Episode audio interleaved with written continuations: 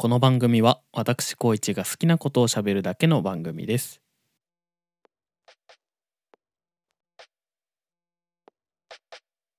はい、えー、どうも。Amazon のブラックフライデーのセールで買ったヘッドホンが、普段つけてるヘッドホンと同じケーブルを差し替えて使えることに気づいて、地味にテンションが上がっているコイチです。あのー、これね、あんまり、あんまり伝わらないんだろうなと思っているんですけど、ちゃんと説明すると、あの、普段僕、このポッドキャスト撮ってる時とか、ヘッドホンをつけてるんですけど、それが、あの、MacBook から、その USB でつないでる、そのオーディオインターフェースにヘッドホンを挿してるんですよ。で、そこから、まあヘッドホンで聞いてて、で、普通、こうヘッドホンを変えて、聞き、比べようというか、まあ、付け替えて、別のヘッドホン使おうっていう、そういう時は、オーディオインターフェースに刺さっている、そのヘッドホン端子に刺さっているジャック、ヘッドホンのジャックを、こう、抜かないといけないんです。ジャック、プラグを抜かないといけないんですけど、あの、ヘッドホンとそのケーブルがセパレートなんですよ。外せるんですよ、ケーブルが。ヘッドホン自体から。で、それが新しく買ったそのヘッドホンも、普段つけてるヘッドホンも、同じケーブルを差し替えて使えることに、先ほど気づきまして、これあの、伝わ、まだ伝わっていないかもしれないんですけど、そのオーディオインターフェースに挿している方の、そのジャックを抜くよりも、ヘッドホン自体に刺さっている方を抜く方が、なんかこう、なんかスマートなんですよね。なんか伝わらない気がしますが、伝わるといいなと思っています。ちなみに、あの、ゼンハイザーの開放型のヘッドホンを買いました。開放型っていうのは、あの、まあ、検索すれば出てくると思うんですけど、その辺の普通の、普通のというかよくあるヘッドホンって密閉型ってやつなんですよ。で、今、今つけてるのも密閉型なんですけど、あのーなんていうの？こう耳にちょうどついてる部分があるじゃないですか。その音が鳴っている部分。で、そこの外側が閉じ、閉じられてて、こう、音が漏れにくい感じのヘッドホン。まあ、それによってちょっとこう、低音とかが聞こえやすくなるというか、ちょっと強くなるようなところもあるんですけど、そういうのが密閉型ってやつで、逆にその耳につけてるところの外側が密閉されてないやつ。もう、外に音漏れしまくるタイプのやつ。なんか、まあ、それは、あの、低音がそこまでならない、あの、密閉型ほどはならないんですけど、まあ、必要な範囲ではなるし、なんかこう、高音とか中音とかの抜けが良くなって、なんとなくバランスがよく聞こえるようなヘッドホンかなって、僕は思ってるんですけど、それが開放型で、はい、最近買ったヘッドホンですね。なんだっけ、これ。ゼンハイザーの HD599SE っていうやつですね。あの、SE っていうのはこれはね、あの、スペシャルエディションの略だったと思うんですけど、Amazon 限定のやつなんですよね。SE ってついてないやつよりなんかめちゃめちゃ安くて、1万円ちょっとで買ったんですけど、結構いい感じですね。うん。長く使っていこうかなと思ってます。はい。まあそんな感じで導入は終わりなんですけど、全然関係ない話をしていきます。はい。えーと、今日、今日というか、もう昨日ですかね。12月12日日曜日に、えっと、ちょっとね、イベントにまた参加してきました。今回行ったのは、えっと、声優の桑原由紀さんのイベントで、クワちゃんと一緒に遊ぼう2ってやつですね。それに行ってきました。最高な休日でした。はい。なんかね、面白かった。楽しかった。はい。癒されました。でもあの、あのーその会場が日本武道館、日本武道館、日本武道館、日本武道館、武道館です。武道館の近くにある、あの、科学技術館、技術館、科学技術館ってとこがあるんですけど、そこの地下にあるサイエンスホールっていうところであったんですけど、あの、僕、昼の部と夜の部、両方応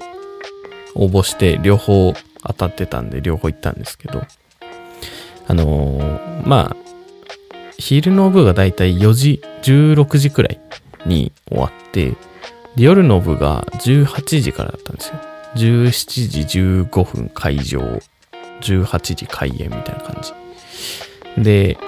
微妙に時間があるんで、ちょっとまあカフェでも入ろうかなと思ってうろうろして。そしたらまあ武道館の周りって、かその科学技術館のあたりって、すごいその自然が多くて、なんか公園みたいな感じになってるんですよね。うん。まあその辺を散歩したり、まああの、近くにあるドトールまで、ね、行く、行きがてら、歩きがてら、なんかなんとなく自然を見たりとか、あまあドトールで今日のこのポッドキャストで話す内容を考えたりして、うん。なんかね、いい休日だった気がします。まあ、イベントの話は別にそんなしてもしょうがないので、こんな感じの日を過ごしましたよっていう話でした。はい。今日ちょっといろいろ話そうと思って、バラバラと話題が変わっちゃうんですけど。で、まあそんなドトールでね、今日何話そうかなって考えてたんですけど、あのー最近僕ちょっと曲をね、また作りたいなと思ってて考えてるんですけど、うん。僕ってその歌詞を作りながらメロディーを考えて、後でコードつけてみたいな方法であの作曲してるんですけど、いつも大体。まああの、歌詞をね、あの、提供するときは結構歌詞を先にもらって曲だけ作るっていうパターンもあるんですけど、まあ厳密にはその歌詞が先、うん、視線とかって言いますけどね、歌詞が先なんですよね、これ。うん。で、歌詞がその浮かんでこないと、っていうかまあ歌うテーマがないとメロディーが作れないですよね。だから強引に作れないことはないですけど。なんか、それで作り切った試しは特になくて、なんで歌詞湧いてこないんだろうなって今思ってて、うん、なんか悩み事とかに時間を使わなくなったような気がするんですよね。なんかそういうのも関係あるのかなと思って。結構がっつり音楽をやってたというか、その曲をたくさん作っていた時とか、うん。で、なんか、ね、どうでもいいことを歌うこともよかったけど、なんか結構その負のエネルギーが多かったような、大きかったような気がしていて、うん。なんかね、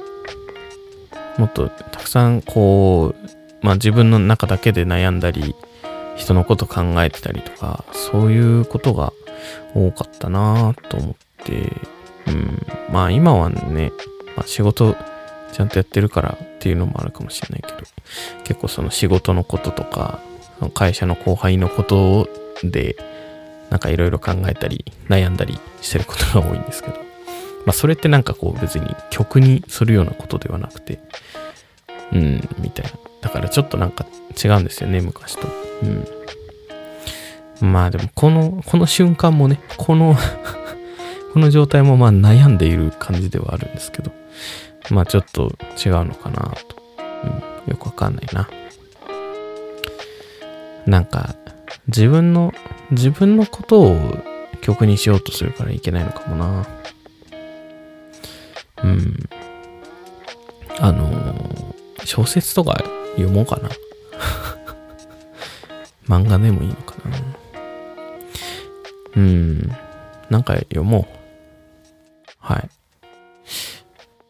うん、結構まあ自分で選んだものを手に取る傾向が僕はあるんですけど、もしなんかね、あの、おすすめの小説とかあれば教えてください。結構その読みやすいやつだとありがたいですね。うん。あのーなんか短編集とか結構好きで、うん。なんでおすすめのやつがあれば教えてください。あのー普段読んでも曲にはできないような感じのやつばっかり読むんで、まあ最近あんまり読んでないけど、あの、筒井康隆先生とかね。あれは曲にはできないだろうと 思うので、はい。ちょっとなんかね、人間ドラマがあるような、そんなのあればいいなと思ってます。はい。えー、まあこんなね、悩んだり、いろいろ考えたりしているんですけれども、26歳。実はね、あさって誕生日なんですよね、僕。もう、まあ日付回って明日になってるんですけど、明日、12月14が誕生日なんですけど、なんかね、あの、目標とか立てたりするのもいいのかな。なか結構その、漠然とね、生きてるんですよ。仕事はもう、や、あるからやってるし、頑張らないと回らないから頑張ってるし、うん。ダメだと自分が嫌だからやってるみたいな感じなんですよ。うん。で、まあそれ以外のこともちゃんとやりたいなって思ってて、まあ同級生とかね、ガンガン結婚したりしてるし、もうちょっとこう、自分をね、マシな大人やらないとなって最近思っていて、まあ別に早く結婚したいとかいう、そういうわけではないんですけど、ま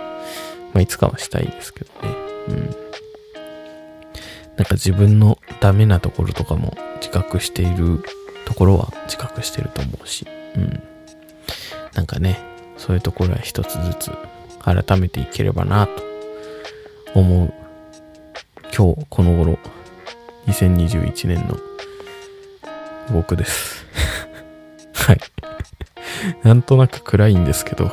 今回はこの辺で終了にしようかなと思います。また、えー来週は27歳になった僕でね、えーお送りしたいと思いますよ。はい。えー、まあいろいろ何かこうね、メッセージとかあれば嬉しいななんて思ってますので、また皆さん適当に、適当にで大丈夫なので、メールとか DM とか送ってください。宛先は、あの、説明欄というか概要欄みたいなところに載せてるのでよろしくお願いします。はい、今回はこの辺で終了です。今回も聞いてくれてありがとうございました。また来週も聞いてください。お相手は26歳最終日、明日から27歳の小一でした。おやすみなさい。